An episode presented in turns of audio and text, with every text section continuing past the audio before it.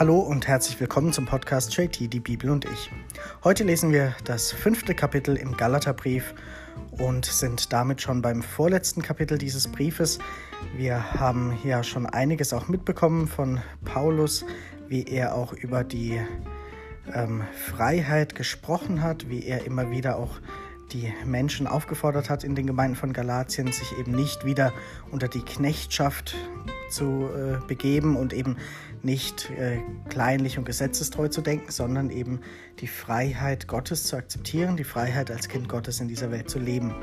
Und das wird jetzt noch einmal sehr, sehr deutlich gleich im ersten Satz dieses fünften Kapitels und auch in den folgenden Versen, wenn Paulus das ausführt. Lesen wir einmal diesen Abschnitt.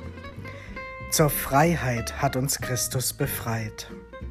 Steht daher fest und lasst euch nicht wieder das Joch der Knechtschaft auferlegen. Siehe, ich Paulus sage euch, wenn ihr euch beschneiden lasst, wird Christus euch nichts nützen. Ich bezeuge wiederum jedem Menschen, der sich beschneiden lässt, er ist verpflichtet, das ganze Gesetz zu halten. Ihr, die ihr durch das Gesetz gerecht werden wollt, seid von Christus getrennt. Ihr seid aus der Gnade herausgefallen. Denn wir erwarten im Geist aus dem Glauben die Hoffnung der Gerechtigkeit. Denn in Christus Jesus vermag weder die Beschneidung noch die Unbeschnittenheit etwas, sondern der Glaube, der durch die Liebe wirkt. Ihr liefet gut. Wer hat euch gehindert, weiter der Wahrheit zu folgen? Was man euch gesagt hat, um euch zu überreden, es kommt nicht von dem, der euch beruft. Ein wenig Sauerteig durchsäuert den ganzen Teig. Ich vertraue auf euch im Herrn, dass ihr nicht anders denken werdet. Wer euch verwirrt, wird das Urteil zu tragen haben, wer es auch sei. Ich aber, Brüder und Schwestern, wenn ich noch die Beschneidung verkündete, warum werde ich dann verfolgt? Damit wäre ja das Ärgernis des Kreuzes beseitigt. Diese Leute, die Unruhe bei euch stiften, sollen sich doch gleich entmannen lassen. Soweit dieser erste Abschnitt.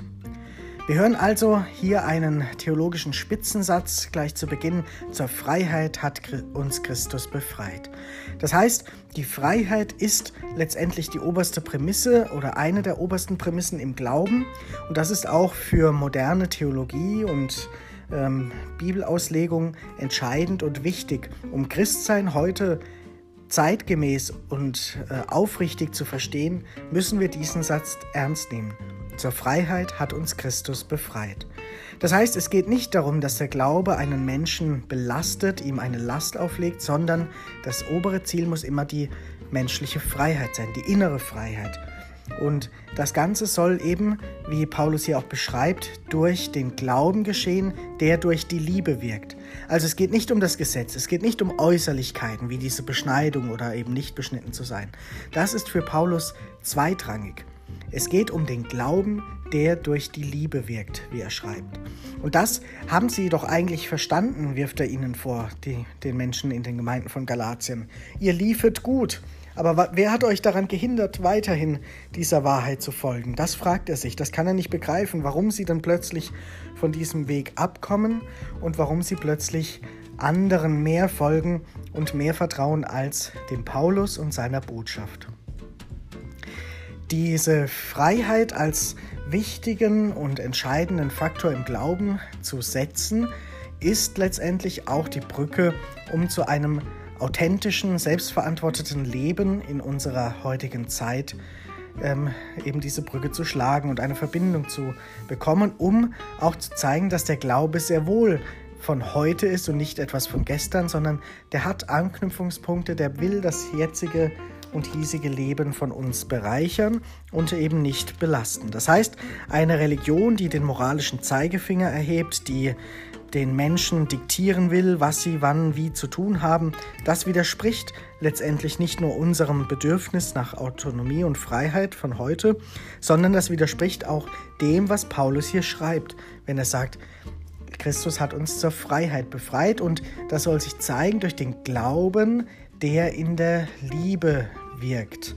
Und das heißt, das Christentum, der Glaube muss Auswirkungen haben auf das Leben, muss eben Zeichen der Liebe setzen, als oberste Prämisse von Jesus auch das Gebot der Liebe. Darum geht es, das zu leben und dadurch selbst frei zu sein von allen Formen, von allem Zwang, von aller Bürde, die ein Gesetz oder eine Religion einem auferlegen kann.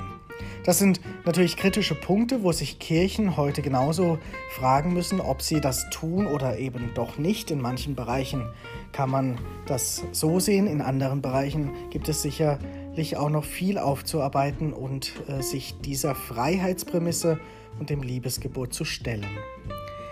Aber wir können das auch für uns in unser Leben übertragen und übersetzen und uns selbst fragen, wo hänge ich denn an Formen, an Formalia? Wo stehe ich vielleicht meiner eigenen Freiheit im Weg oder wo stehe ich der Freiheit anderer im Weg? Wo bin ich ein Paragraphenreiter und wo sehe ich nicht an oberster Stelle das, was aus der Liebe heraus geschieht, also das gute Leben, die Nächstenliebe? Wo steht das bei mir? Auf welchem welchem Stellenwert und hat das etwas mit meinem Glauben zu tun? Verbinde ich den Glauben wirklich mit Werken der Liebe oder trenne ich da zu sehr, dass ich hier meinen Glauben habe und da meinen Alltag lebe? Das muss zusammenkommen und muss alles zur Freiheit führen. Lesen wir einmal, wie es weitergeht. Denn ihr seid zur Freiheit berufen, Brüder und Schwestern. Nur nehmt die Freiheit nicht zum Vorwand für das Fleisch, sondern dient einander in Liebe. Denn das ganze Gesetz ist in dem einen Wort erfüllt, du sollst deinen Nächsten lieben wie dich selbst. Wenn ihr aber einander beißt und fresst, dann gebt acht, dass ihr nicht einer von, vom anderen verschlungen werdet. Ich sage aber, wandelt im Geist, dann werdet ihr das Begehren des Fleisches nicht erfüllen.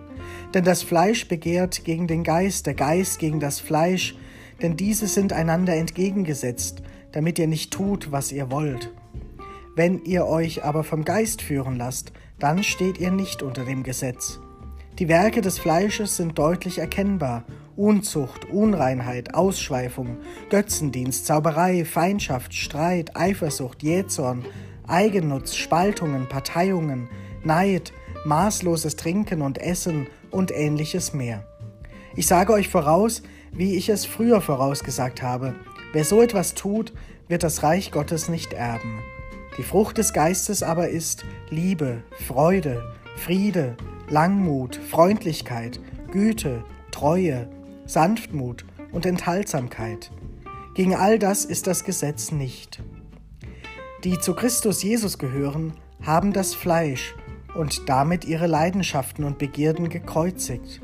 Wenn wir im Geist leben, lasst uns auch im Geist wandeln.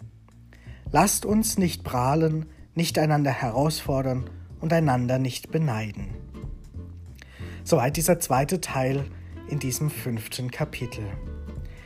Wir hören hier quasi, wie Paulus noch einmal den Freiheitsbegriff aufgreift, noch einmal betont, zur Freiheit seid ihr berufen, aber das soll keine falsche Entschuldigung sein, kein falscher Vorwand, um letztendlich mit Freiheit alles rechtfertigen zu können.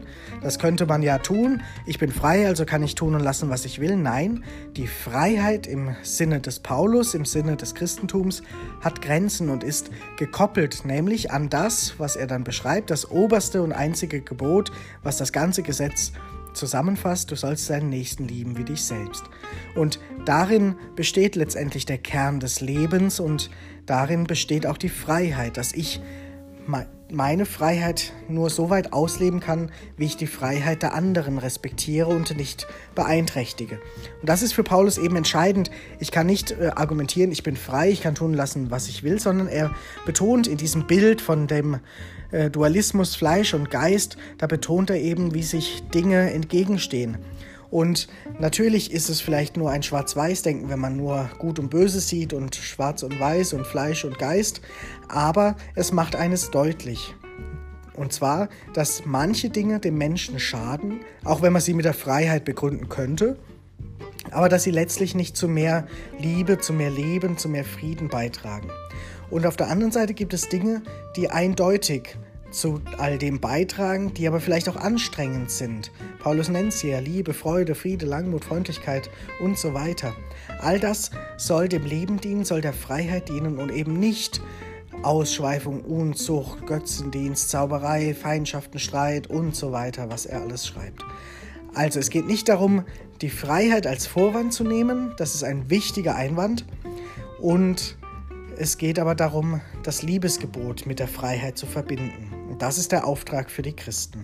Und das letztendlich ist auch das, was wir im Christentum immer mit dem neuen Leben bezeichnen. Also er beschreibt es ja hier, dass wir all das vom Fleisch quasi mit Jesus gekreuzigt haben und der neue Mensch soll leben aus dem Geist Jesu heraus.